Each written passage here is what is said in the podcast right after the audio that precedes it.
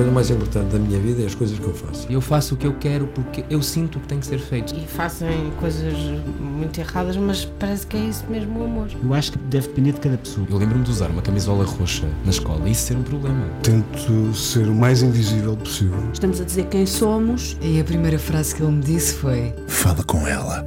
Há sempre uma resposta para todas as questões.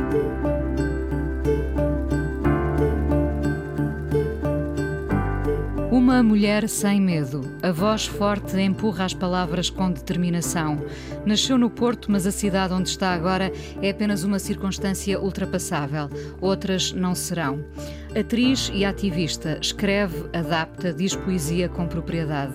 Já fez cinema, mas diria que é essencialmente do teatro, o palco de onde faz eco. Solo, peça que criou, escreveu e interpretou, esteve entre as nomeações para a categoria de melhor texto português representado nos prémios da Sociedade Portuguesa de Autores. Existe em livro já agora. Ainda há pouco tempo passava pelo CCB com uma adaptação de Simão Sem Medo, o livro de Miguel Granja, inspirado no clássico de José Gomes Ferreira, Aventuras de João Sem Medo. Sem Medo avança entre palcos, agora com o Teatro Experimental de Cascais e A Noite dos Assassinos, do dramaturgo cubano José Triana, uma peça que foi proibida pela ditadura em Portugal em 1973. Teresa Coutinho é a convidada de hoje do Fala Com Ela, aqui na Antena 1. Vou citá-la. É preciso amar as pessoas que fazem teatro para amar o teatro. O teatro é sobre gente, ponto. E gente é tudo. Tudo cabe no teatro, na plateia e no palco. Olá, Teresa. Olá.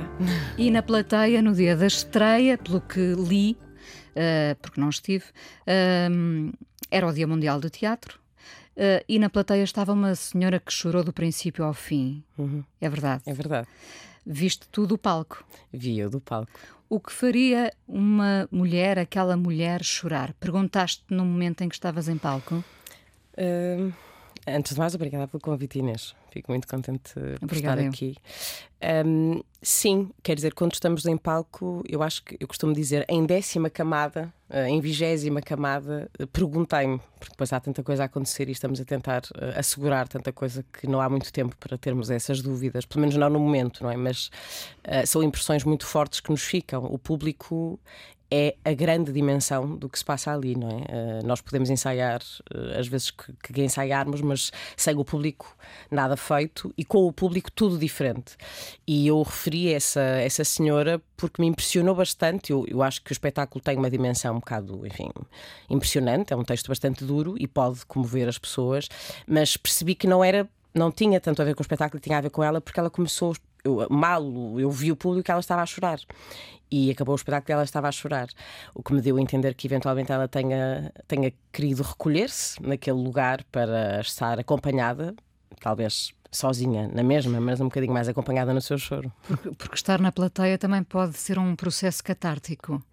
É muitas vezes. Eu acho que é muitas vezes, sim. Eu, quer dizer, eu, eu acredito muito nisso e acho que a, a palavra catarse é uma palavra lindíssima. Há alguns pares Transborda, meus. não é? Sim, sim. Acho que às vezes hoje em dia, quando se fala de teatro e de catarse, parece assim uma coisa antiga, não é? Dos gregos, e nós queremos fugir dessas convenções todas, mas a catarse é inerente à vida, não é?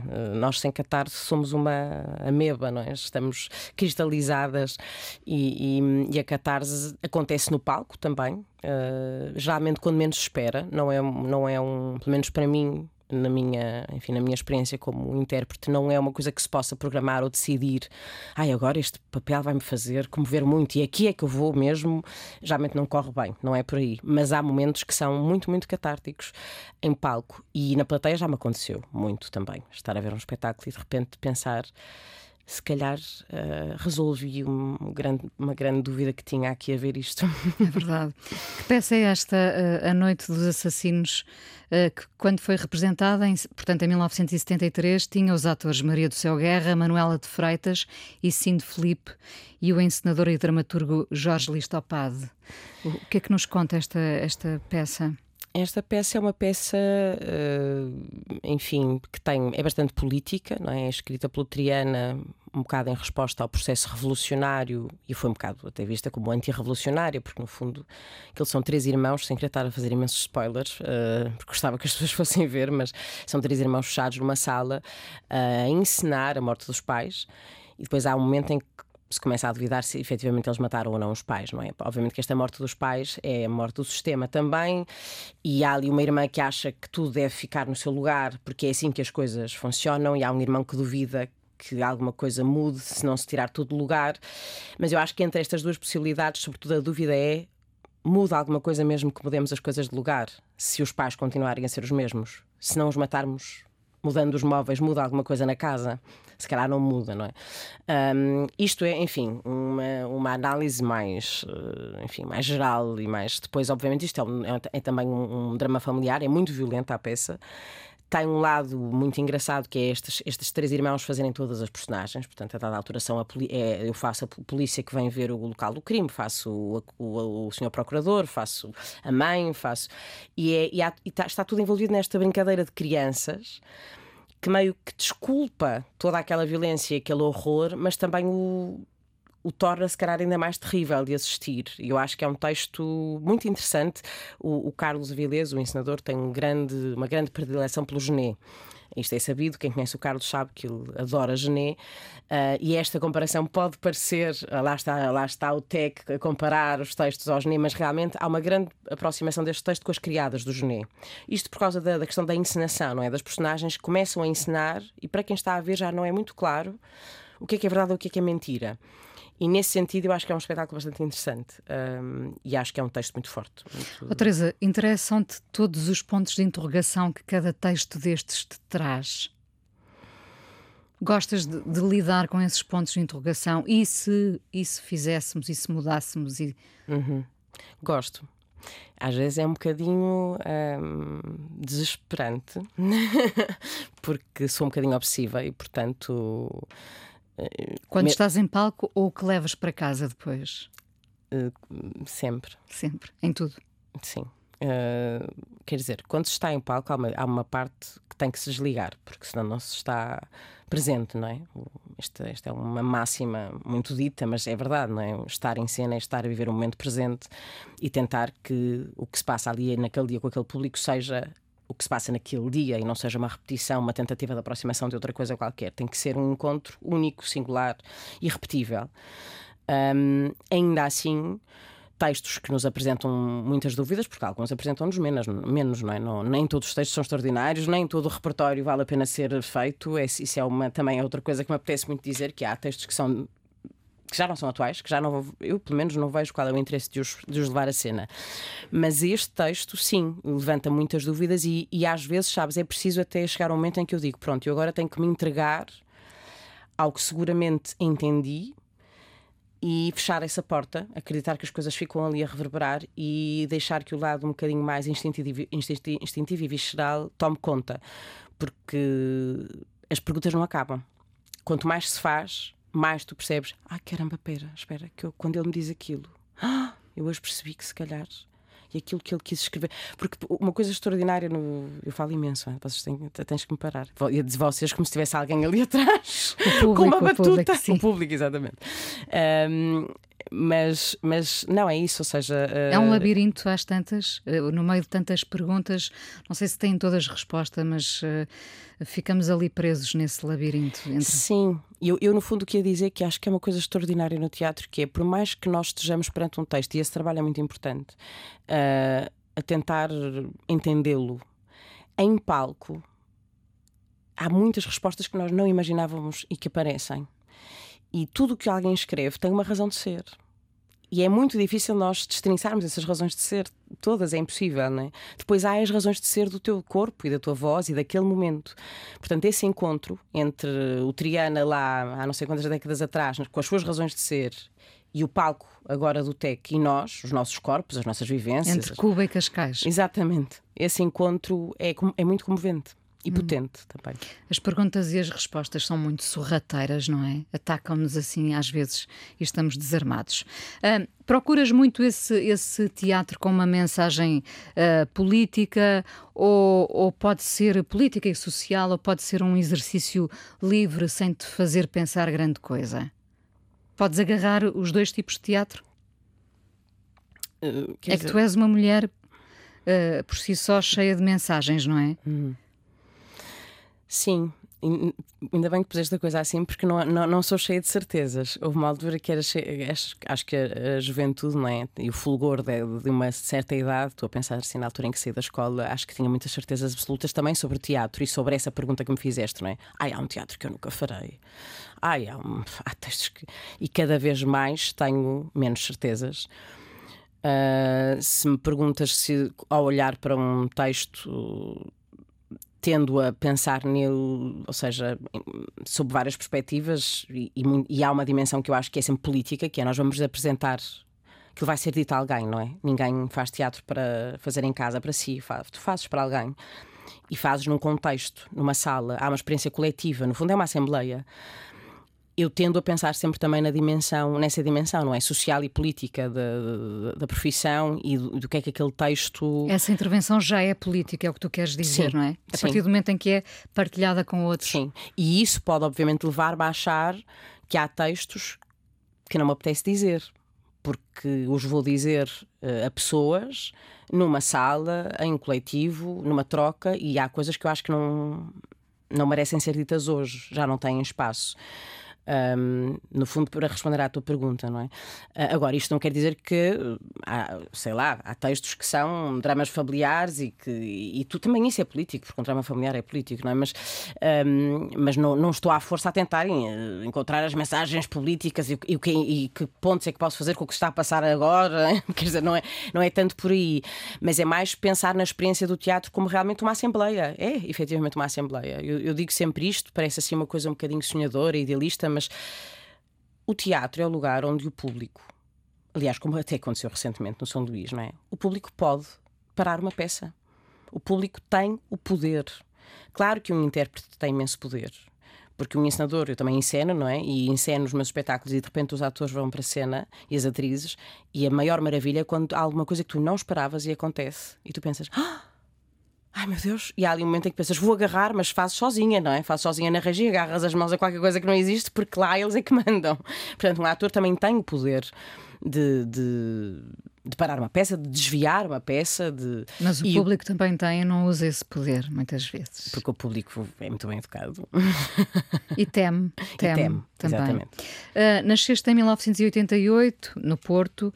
Uh, quem, quem eras? Quem querias ser? Gosto sempre de fazer esta pergunta uhum. muito simples, não é? Sim. Quem é que tu querias ser antes de teres tornado nesta mulher com, uhum. com um discurso tão bem articulado? Olha, uh, queria ser a Rosa Mota durante muito tempo. Era uma coisa que eu dizia muito aos meus pais e à minha avó, que foi uma pessoa que marcou muito a minha infância e, e pré-adolescência, porque ela morreu quando eu me tornei adolescente. Mas uh, dizia que queria ser a Rosa Mota porque via a Rosa Mota correr tanto e no fundo eu queria, eu acho que já pressentia que precisava de correr. Correr no sentido de fugir ou ir contra ou ir, tem, ou ir para a frente. Ir para a frente custe o que custar. É mais é mais isso. E portanto queria ser a Rosa Mota a dada altura. Depois claro comecei a interessar-me também por teatro e por poesia e uh, mas mas tinha essa grande paixão pela Rosa Mota um, e e, e, fui, muito, fui muito tímida durante muito tempo. Fui uma, uma criança muito brincalhona e fazia muitas teatradas em casa e teatrices. Querias um bocadinho já de palco, em miúda? Sim, mas com os mais velhos. Era sempre com a minha tia-avó, que tinha uma pachorra sem fim para estar tardes comigo a fazer o Chuva de Estrelas, fazia a apresentadora, depois fazia todas as concorrentes, depois ela dava uma pontuação. Uh, Lembro-me perfeitamente do momento em que cantei For Non Blondes sem saber falar inglês, do início ao fim, e a minha tia-avó no fim disse: Oh filha, está, tu cantas tão bem, mas se soubesses falar inglês era melhor. E eu fiquei chocada. Porque não, não pensei que a minha tia-avó fosse perceber que eu não estava a falar inglês. Eu com seis anos. Pensei que estava a fazer tão bem, portanto, na altura já era uma atriz um bocado cheia de si. Ela desmascarou-te. Desmascarou-me. E, sabes aquela vergonha de criança, que é assim, é, é das primeiras vezes que eu, me, que eu me lembro de ter tido assim aquela vergonha de que horror, eu estava a fazer. Estava a fingir, percebeu. não é? Estava a fingir, a coisa do fingir. E nesse momento, e depois a partir de uma determinada altura, o fingir passou a ter um lugar mais. Uh, Uh, prazeroso e, e, e, muito presente na minha vida. Eu brincava com a minha mãe, pregava-lhe imensas partidas. Chegava à casa e dizia que tinham acontecido coisas mirabolantes. A minha mãe caía quase sempre nas minhas partidas. Depois eu desfazia quando havia já um bocado angustiada. Mas, Portanto, mas... foi que percebeste que podias fazer do fingimento uma arte, realmente. Sim. O fingimento é uma arte. Sim. E, e é, essa pergunta é muito engraçada porque foi mesmo aí que eu percebi uma coisa que é há um lugar qualquer onde é possível criar uma alternativa à vida. Nem que seja por uma hora ou por uma hora e meia, e isso até se calhar mais até do, mais, mais do que ter a ver com a minha dimensão de intérprete e de atriz, teve muito a ver com a minha dimensão de criadora, de, de, ensinadora, de pensar eu posso criar um espetáculo em que X, Y e Z aconteça e aquilo durante aquele, aquela hora e meia vai existir. E eles vão vai acreditar. Ser visto, e vai ser visto. Mais do que acreditar é, vão ter que ver. Não, há, não dá para desver. Gostas disso? Gostas de, de, lançar essa rede no sentido de quase aprisionar o teu público? Gosto. Eu, eu gostei que tivesses respondido assim, sim, uhum. sem concessões. Vou pedir-te hoje, uh, excepcionalmente, uh, não vou fazer disto regra, mas para além de ter pedido uma canção, uh, habitual no programa, pedi-te também dois poemas, uhum. porque tu és uma mulher também das palavras, da poesia, gostas muito de poesia, e eu acho que tu dizes poesia como pouca gente. Então, o que é que vamos ouvir? Olha, um, vou começar por uma escolha que eu, enfim, bom, que é, que é uma escolha, se calhar, um bocadinho evidente para quem me conhece, um, que é uh, um poema da Ana Luísa Amaral, e uh, entre muitos dos poemas da Ana Luísa que eu poderia ter escolhido, porque conheço, bom, para quem não sabe, mas também não interessa, a Ana Luísa Amaral era minha amiga e foi uma pessoa uh, que, me, que, foi muito, muito importante na minha formação como uh, enfim, ser humano. e era uma pessoa extraordinária, para além de ser uma poeta, ter, ser uma poeta extraordinária, e, e deixou-nos recentemente. Há muitos poemas dela que eu disse e de que gosto muito, mas ela deu uma entrevista pouco tempo antes de morrer, em que diz um poema de cor. E claro que essa memória é o que deve ficar, e esse, esse registro maravilhoso dela a dizer esse poema. E eu pensei muito, será que devia dizê-lo? Porque ela disse-o tão bem, e disse-o de cor, enquanto mexia nas pulseiras e tirava os anéis e punha os anéis, que é o soneto científico a fingir. Mas eu achei que o devia dizer porque realmente eu acho que este poema é extraordinário e fala sobre o grande tema da vida da Ana Luísa, e que eu acho que é o grande tema da minha vida, se não de, de, muita gente, não de toda a gente, porque nem toda a gente uh, leva a vida a pensar no amor e a viver o amor.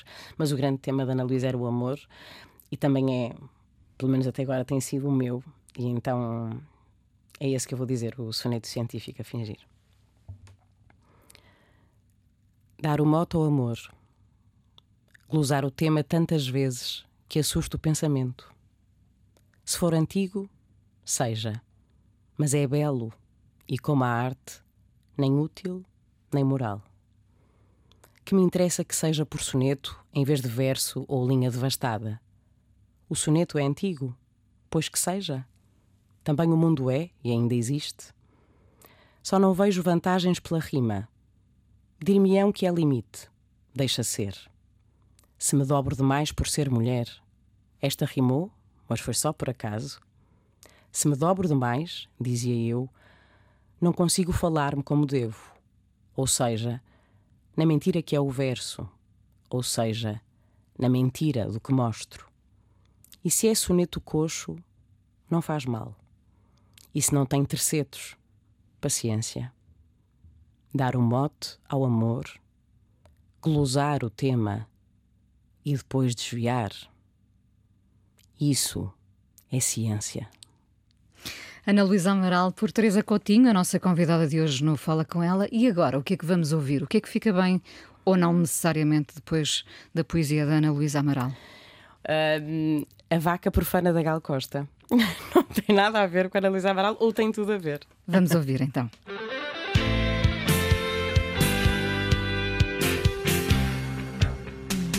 Respeito muito minhas lágrimas, mas ainda mais minha risada. Fala com ela hoje, à conversa com a atriz Teresa Coutinho, em cena no Teatro Experimental de Cascais. A peça A Noite dos Assassinos fica em cena até 25 de Abril. Uh, é que é preciso amar as pessoas que fazem teatro, Teresa? Eu acho que o que eu queria, bom, o que eu queria dizer era que não é possível amar teatro sem amar as pessoas que fazem, fazem teatro. E, e Isto a propósito do Dia Mundial era, do Teatro. Era a propósito do Dia Mundial do Teatro e da mensagem do Dia Mundial do Teatro, que de certa forma, embora eu ache que tem uma dimensão importante também política e, e que adverte muito para, enfim, para, para o estado em que está a humanidade, no fundo, a guerra e as alterações climáticas e tudo mais. Uh, há ali uma parte do texto que a mim me faz um bocadinho de espécie, que é enfim, tentando pôr o teatro num lugar qualquer do divino e da pureza, como se nós fôssemos os únicos iluminados, não é? Que podemos um, levar a humanidade a bom porto. E o teatro não é nada disso. Aliás, há, há uma coisa que é, que é, dita na mensagem que é deixar a lama à porta. Eu percebo simbolicamente o que ela quer dizer, deixar a lama, limpar os pés antes de entrar em palco. O palco como lugar sagrado, há diz isto muito, não é? O lugar sagrado. Eu acho que a lama deve entrar no palco. Acho que não se deve deixar a lama à porta. Acho que a lama deve estar em palco. E porquê? Porque a lama também. As pessoas também são lama. E são uh, eu vou dizer a palavra impuras, uh, referindo-me a toda a gente, são impuras. Não há pureza nenhuma em fazer teatro. Aliás, o teatro em que eu acredito é o teatro em que tudo cabe. Como, como eu dizia há bocado, né? como tu o ruído, a sujidade. O ruído, a sujidade, a, a violência, o amor, todo o tipo de amor, todas as identidades, todas as formas de estar, mesmo as coisas que nos possam parecer abjetas, se não estiverem no teatro, estamos a querer fazer uma enfim, um quadro bonito de uma, quer dizer, de uma realidade que não existe, não é? O teatro tem esse papel, obviamente que também tem o papel da transcendência e da fantasia e de nos fazer esquecer a mediocridade dos dias. Mas, Mas é... na, na, vida também nos transcendemos, portanto. Obviamente, uh... obviamente. Uh, e, eu acho que esse, essa. Um, isto, isto a propósito das pessoas e o teatro é, é, eu acho que a coisa mais bela do teatro, eu sou uma grande apaixonada por teatro, não é? portanto vou aqui defendê-lo muito, mas acho que é a arte das pessoas. É impossível fazer teatro se não estiveres com vontade de estar rodeada de pessoas. E nessa, nesse compromisso aprende-se tanto, porque nem sempre trabalhas com pessoas que amas, nem sempre a pessoa que tu admiravas depois é uma pessoa extraordinária. Muitas das vezes a pessoa cujo trabalho até tu achavas que não era assim tão interessante é uma pessoa extraordinária. E neste trabalho coletivo uh, troca-se tudo da vida. Tudo, tudo está ali. Uh, antes de entrar em cena, alguém recebe um telefonema: Ai, minha filha está doente. Merda, vá, vá, vá, merda, merda, ela vai ficar bem, vá, vamos entrar, vá, vá, força. Quer dizer, tudo isto acontece nos, naqueles exercícios todos entre o que não se vê, o que se vê, o que é com o público, a senhora a chorar na plateia, a atriz a chorar no camarim, uh, os colegas a rirem-se no final porque correu muito bem, o encenador a dizer que afinal não correu tão bem. Isto a mulher é... que foi sozinha para casa. Exatamente. E tudo isto é sobre gente. Não é? Não, é, não, não é ninguém está num sítio sozinho, com todo o respeito pelos artistas que estão, por exemplo, num ateliê, horas a fio a pintar, por exemplo, que eu acho maravilhoso e até invejo um bocadinho, não é? Esse silêncio, essa capacidade, ou esse ruído, mas de si para si. Um, mas, mas o teatro é o oposto disso. Uh, e muitas vezes os do teatro uh, são os mal amados. Porque não têm tanta visibilidade uh, e não são tão reconhecidos. Tu não apontas o dedo e dizes: é. Ah, bom, é a Teresa Coutinho que faz teatro. Também ou não? Hum, não sei, eu acho que isso é um bocadinho uma. Eu acho que só pensamos nisso por comparação com a fama, é? a fama, o reconhecimento que têm as pessoas que fazem televisão. Uh, ou as que fazem cinema, claro, mas, mas a televisão é que dá realmente essa visibilidade, porque o cinema português é extraordinário e não é quem fez não sei quantos filmes, enfim, uh, com o Miguel Gomes ou, ou com o Marco Martins ou, ou com a Teresa Vila Verde que vai ser reconhecido na rua, não é? É mais a televisão que faz esse, que dá essa, essa fama. E eu não vejo isso como um problema. Eu acho que quem faz teatro é, é muito amado pelo público vai ver e que, e que no final venha à porta dos artistas dizer este momento fez-me ganhar o dia. Um, são, são linguagens muito diferentes. E tens a potência já agora, tu fazes cinema também, e, uh, por exemplo, ficção uh, televisiva, tens pouca apetência por isso ou, ou, ou, é uma linguagem que também te interessa, como todas as outras? Eu estou agora a gravar uma novela, por acaso. é uma personagem não, enfim, que não é, não tem, é uma personagem secundária, mas uh, decidi enfim, ter essa experiência. Já tinha feito algumas coisas mais, mais, mais curtas. Acho que é um, acho que é um, um é uma linguagem muito diferente. Uh, é uma escola também, obviamente que se aprende, não vale a pena uh, dizer que não. É, é, há coisas que se aprendem com, a trabalhar em câmara e em televisão, especificamente porque o tempo é muito rápido, é um tempo muito diferente do tempo de cinema. E eu também não sou a maior uh, experimentada no cinema, não é? Mas, um, mas o que eu acho, sobretudo, é que há uma parte uh, na televisão que nós temos que deixar à porta. Aí sim, não é?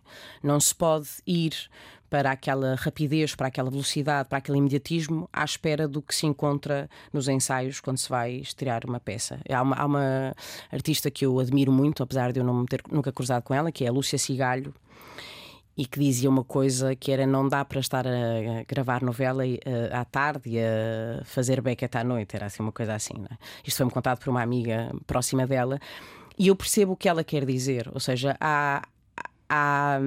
Há que separar os tempos, os espaços, é, são, os são, silêncios. O que pede de nós, uh, a, a, novela é tão diferente do que o teatro pede. Não é? o, o cuidado e o preciosismo e a atenção que se tem que ter em teatro e que às vezes também não se tem, nem toda a gente tem, mas, mas que aquele tempo de ensaio, basta pensarmos que há um tempo de ensaio que, que às vezes são dois meses, não é?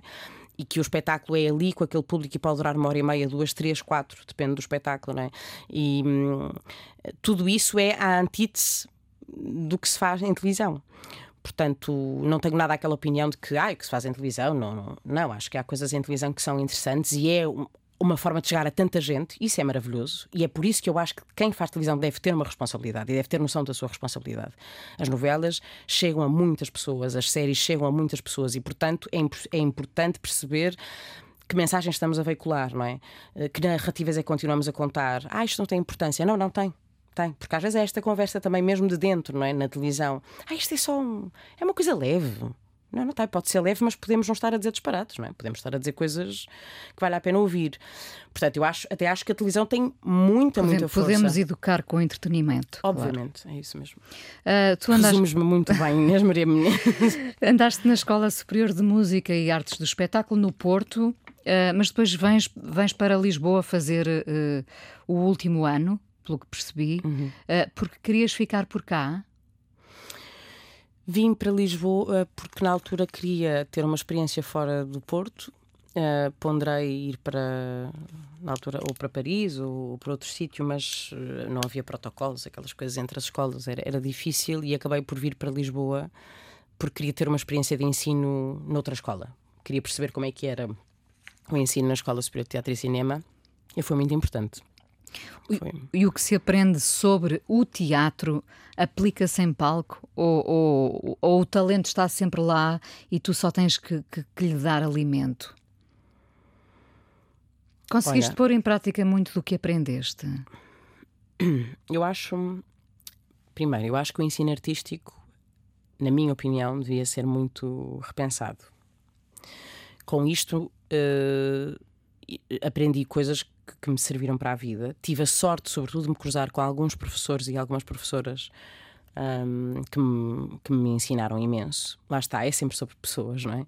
Mas a maneira como está pensada um, a travessia de um aluno, uh, por exemplo, que está a estudar teatro e interpretação eh, nas, nas escolas que eu conheço, não são assim, mas pronto, são as escolas do nosso universo nacional, não, não acho que seja sempre a mais. Um, primeiro é mais realista, depois a mais profunda e motivadora. Um, portanto, aquilo que eu aprendi na escola, mais uma vez tive alguns professores extraordinários, mas eu aprendi sobretudo a trabalhar. E é uma coisa que às vezes é muito terrível, que é nós sairmos da escola com uma sensação de que um, somos uma, um intérprete ou uma intérprete de uma determinada maneira, não é? convencem-nos também um bocado, tu és assim e não és nada. Tu és o que tu, o que tu vais decidir ser e, o, e também as oportunidades que tiveres, porque esta ideia de que uh, às vezes as pessoas são um bocadinho cruéis nas suas análises, ah, aquela atriz vai tão mal. Aquela atriz fez duas peças na vida, não é? Uh, querem que ela vá bem, ela não, não está a trabalhar ou, ou, teve pouquíssimas oportunidades de trabalhar e sempre em contextos carar que a marcaram de uma determinada maneira, em que foi posta em papéis muito estereotipados. Tudo isso conta imenso. Um, é uma profissão precária, já temos falado tem-se falado tanto sobre isso e nos últimos anos, não é? A, pandemia abriu enfim, ainda mais as abriu feridas. ainda mais essas feridas e, e, e, trouxe ao debate público, não é? As questões todas da precariedade um, no, no setor da cultura e das artes, e isso é importante dizer. Uh, há muita gente que não tem oportunidade de trabalhar e depois o artista uh, ou a artista que são.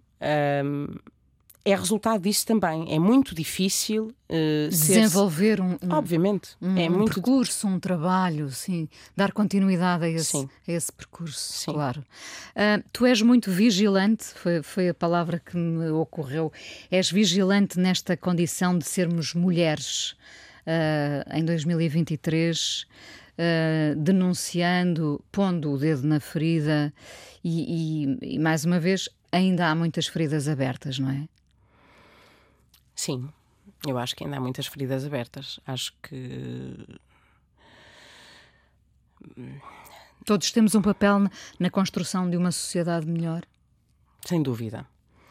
Estava aqui a tentar pensar como abordar eh, este tema de uma forma que não seja repetitiva, não é? Porque, apesar de tudo, também se tem falado muito mais. Ainda no outro dia estivemos juntas num programa em que dizemos isso, não é? Tem a questão do, do da, da, igualdade de género e do, e do, feminismo, enfim, todas estas Já questões. Já demos um salto, mas não foi Temos suficiente. Um salto, mas não, não é? foi suficiente, não e sobretudo porque eu acho que depois o que acontece é dar um bocadinho a sensação que quando se, quando se dá um passo, as pessoas depois dizem, pronto, agora já, já demos este passo, Pá, não nos chateiem mais, Portanto, com, não nos chateiem mais dás o passo e, e, relaxas, não é? é? Exatamente. E eu não estou a falar só de, de, dos homens, estou a falar mesmo de toda a gente, porque há, como há mulheres uh, sexistas, o, o sexismo é uma coisa que está enraizada na nossa cultura e na nossa educação portanto, como o racismo, e, e são coisas que, que, custa dizer, porque quando as ouvimos pensamos, isto é sobre mim também. Ah, não, não, não, eu não sou assim. Não, não, somos assim, eu sou assim.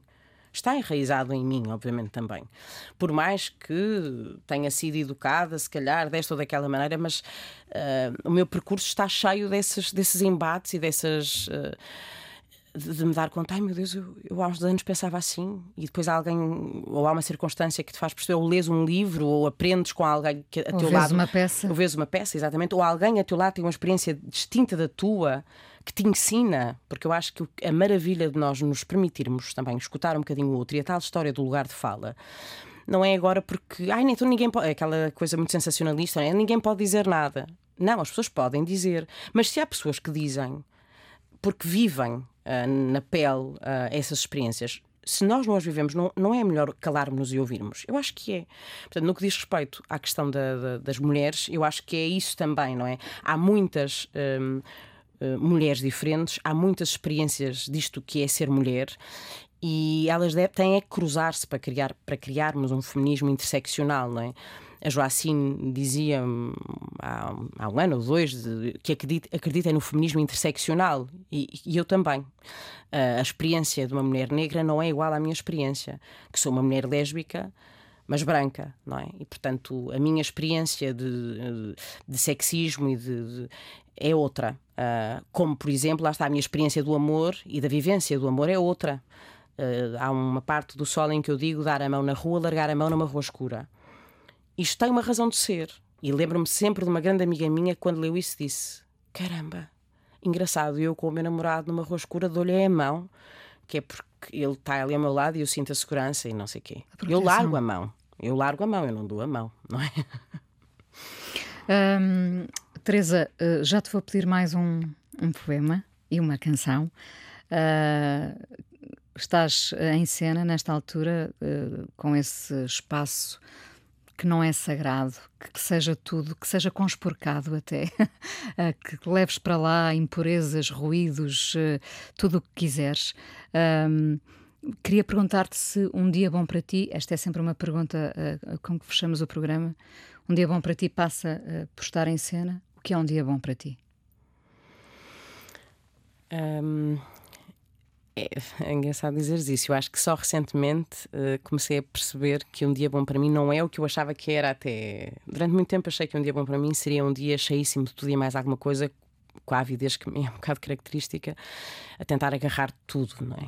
Uh, o lazer, o trabalho, os amigos, tudo. Os livros, os livros o, as canções. A, a dimensão mais, as canções, dançar, a dimensão mais mística, o tarô, tudo. Uh, e recentemente porque também percebo que um, para poder aprofundar preciso de tempo, não é? O tempo, acho que é uma das grandes questões da minha vida, é como dobrar o tempo a meu favor. Não consigo, ele escapa-me por entre os dedos. Talvez um dia bom para mim seja um dia em que eu consiga ter algumas horas de silêncio e leitura, algumas horas de risos e amigos uh, e gargalhadas cheias e sim, uh, aquele silêncio também, é, mesmo antes de entrar em cena e depois o confronto com o público, e de preferência um público que eu consiga ver um bocadinho iluminado. Que poema é que vamos ouvir agora, depois da Ana Luísa Amaral?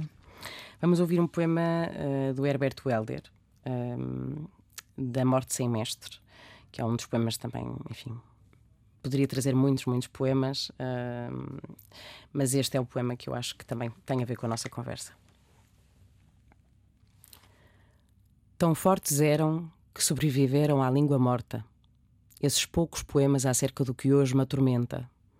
Décadas, séculos, milénios, e eles vibram. E entre os objetos técnicos no apartamento rádio, TV, telemóvel, relógios de pulso esmagam-me, por assim dizer, com a sua verdade última sobre a morte do corpo.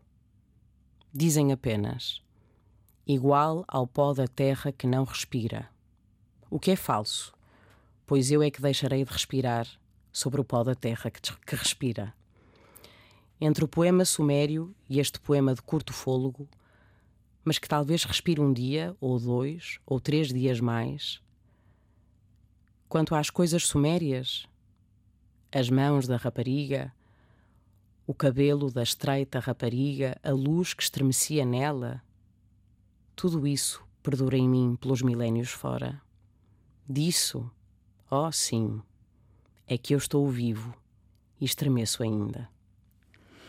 Herberto Helder, e agora a canção com que fechamos a o programa? A canção é uma canção do Jacques Brel que se chama Laquette e, e que é uma canção em que ele diz uma coisa que eu acho maravilhosa que é Rêver un impossible rêve e que eu acho que é um... que te resume também sonhar esse um... sonho impossível Sim, e que acho que, que é um bocadinho voltando ao início da conversa, não é? O que é que eu queria ser quando era pequenina e eu dizia a Rosa Morta, a Rosa Mota, correr, às vezes sem saber em que direção, mas correr, correr sempre. Correr sempre. E essa sensação, mesmo, acho que a, a, a, sensação do correr, não é? Que parece que há qualquer coisa também da nossa pele que vai ficando para trás e há um, um renova, uma renovação. Um, não interessa muito para onde, mas correr e, e, e, acreditarmos que alguma coisa de mais belo, de mais possível, de mais potente nos espera lá ao fundo. Teresa Coutinho, muito obrigada por teres vindo ao Fala com ela. Obrigada Aqui na Antena 1 ainda conversamos mais um bocadinho no podcast.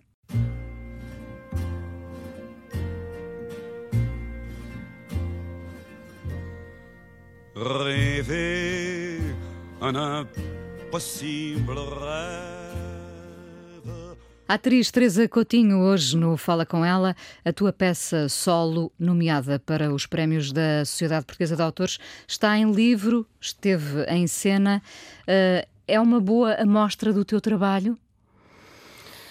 Não se pegarmos se... neste livro, neste uhum, solo, uhum. vamos encontrar-te? Sem dúvida, isso sim, porque é um texto com uma dimensão autobiográfica Uh, obviamente, e digo sempre isto, há mentiras, há coisas que não são verdade, que são ficcionadas, um, mas, mas sim, há uma dimensão grande da minha vida e, E, e foi um texto eu costumo, às vezes penso no meu trabalho e acho que há o antes do solo e o depois do solo. Foi um bocadinho como quem se despe em palco uh, pela primeira vez. Se mostra. Uh, tive mesmo uma urgência, não foi um projeto. Eu no outro dia até escrevi quando percebi que estava nomeada. Não foi um projeto, nem foi assim uma bela ideia que eu tive. Ai, agora vou fazer este espetáculo.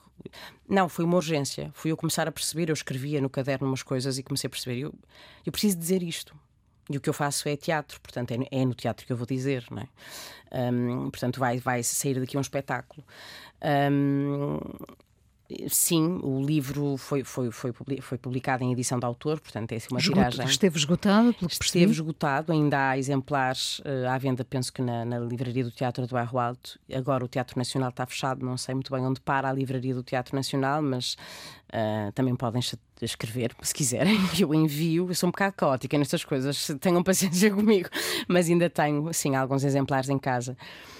Uh, a escrita para teatro. Um será o papel mais difícil de todos.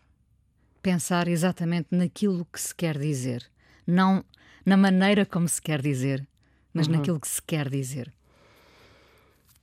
Sim, é, é, um, é difícil, acho que menos difícil foi no caso do solo, porque se, por mais que eu me tenha vigiado muito no início, porque tinha muito medo de, de, de, de autocondescendência, de, uh, esse é um lugar que eu enfim, que receava bastante, porque sabia que ia tocar assuntos que me eram muito difíceis e fraturantes, mas não queria nunca que parecesse que eu agora ia desabafar, não é? Com o público que se ia sentar ali. Não era isso todo que eu queria.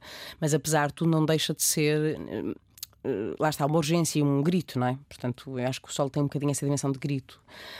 Escrever para outras pessoas, para, que me acontece várias vezes, é difícil, sim sobretudo porque eu escrevo, é uma coisa que eu faço, que é eu escrevo, levo para os ensaios, discutimos e eu reescrevo e levo e, e, e, discutimos e reescrevo e vou fazendo e às vezes levo para os ensaios e as pessoas são isso, uh, parece um implacáveis. sem fim, não é? É, neste último espetáculo, no Sem Medo, eu houve um momento em que, em que disse, bem, a sério, aí, aí já não vamos, já não vou repensar este bocado do texto, mas às vezes é implacável, não é? E nós vamos para casa com vontade de bater com a cabeça nas paredes a pensar, oh meu Deus, ainda não é desta.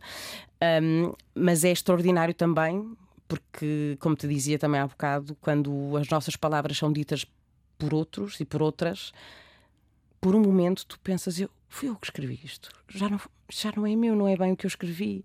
E é, só que está cheio de, de, de tudo que é do outro, não é? E isso é que é maravilhoso em escrever para teatro. Sim, escrever, não é? Escrever. Há pouco falavas da televisão e da, da, da questão de uma simples telenovela poder ter um, um papel pedagógico, não é? Uhum. Tu, quando escreves, neste caso para teatro, uh, estás a ter uma voz, não é? Uh, estás a fazer passar uma mensagem. Isso é muito importante para ti? É. É, e neste mesmo neste processo com, com os intérpretes, é muito importante para mim que os intérpretes estejam um, não sei se de acordo é a palavra, porque não, não, nunca saberei se estão efetivamente de acordo, cada um diz de si o que quer, mas a mim não me interessa nada a imposição de um texto a quem vai trabalhar comigo. A mim interessa-me um diálogo e que dali saia um texto que sim, que eu escrevi, mas que vem muito contaminado pelas conversas que temos à mesa. Eu lembro-me sempre de, de, uma vez o, o Luís Miguel Sintra dizer uma coisa que eu achei muito forte e, e, que, e que me lembro até hoje. Ele disse: Eu quero que o ator que está a trabalhar comigo numa encenação minha saiba porque é que está a fazer aquilo. Não sou eu que lhe vou dizer tens que fazer porque tens que fazer, é assim que eu, eu imaginei e é assim. Não.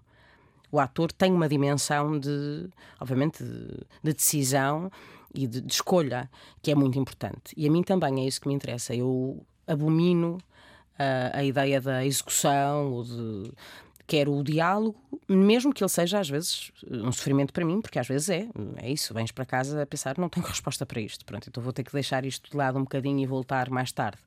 Mas, uh, porque depois, na verdade, o que acontece é que quando estreia o espetáculo e, e estamos todos a fazê-lo, a minha a responsabilidade é de todos porque, porque eles estiveram uh, com a mão na massa, porque elas estiveram com a mão na massa. É, é, estivemos todas e todos a pensar no que ali vamos dizer às pessoas. Portanto, ninguém está uh, aliado do que estamos ali a tentar transmitir. E isso para mim é muito importante.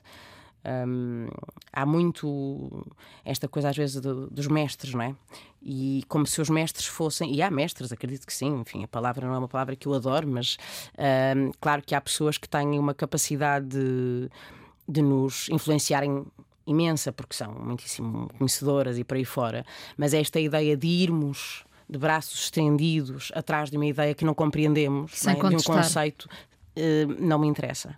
Aliás, eu acho que as pessoas que mais sabem são aquelas que, por exemplo, perante uma jovem atriz ou um jovem ator, de, uh, perguntam o que é que tu achas? O que é que tu tens a dizer sobre isso? Uh, as, do... as, que as, que se permitem ouvir, escutar, não é? Sim. O Carlos Avilés, por exemplo, com quem estou a trabalhar pela primeira vez, é um exemplo, é um homem com percurso, quer dizer, é a história do teatro, uma parte da história do teatro está ali, não é? Na, naquele percurso. E o que mais me comoveu é a capacidade dele, extraordinária, de deixar nas nossas mãos o que o espetáculo vai ser, confiando.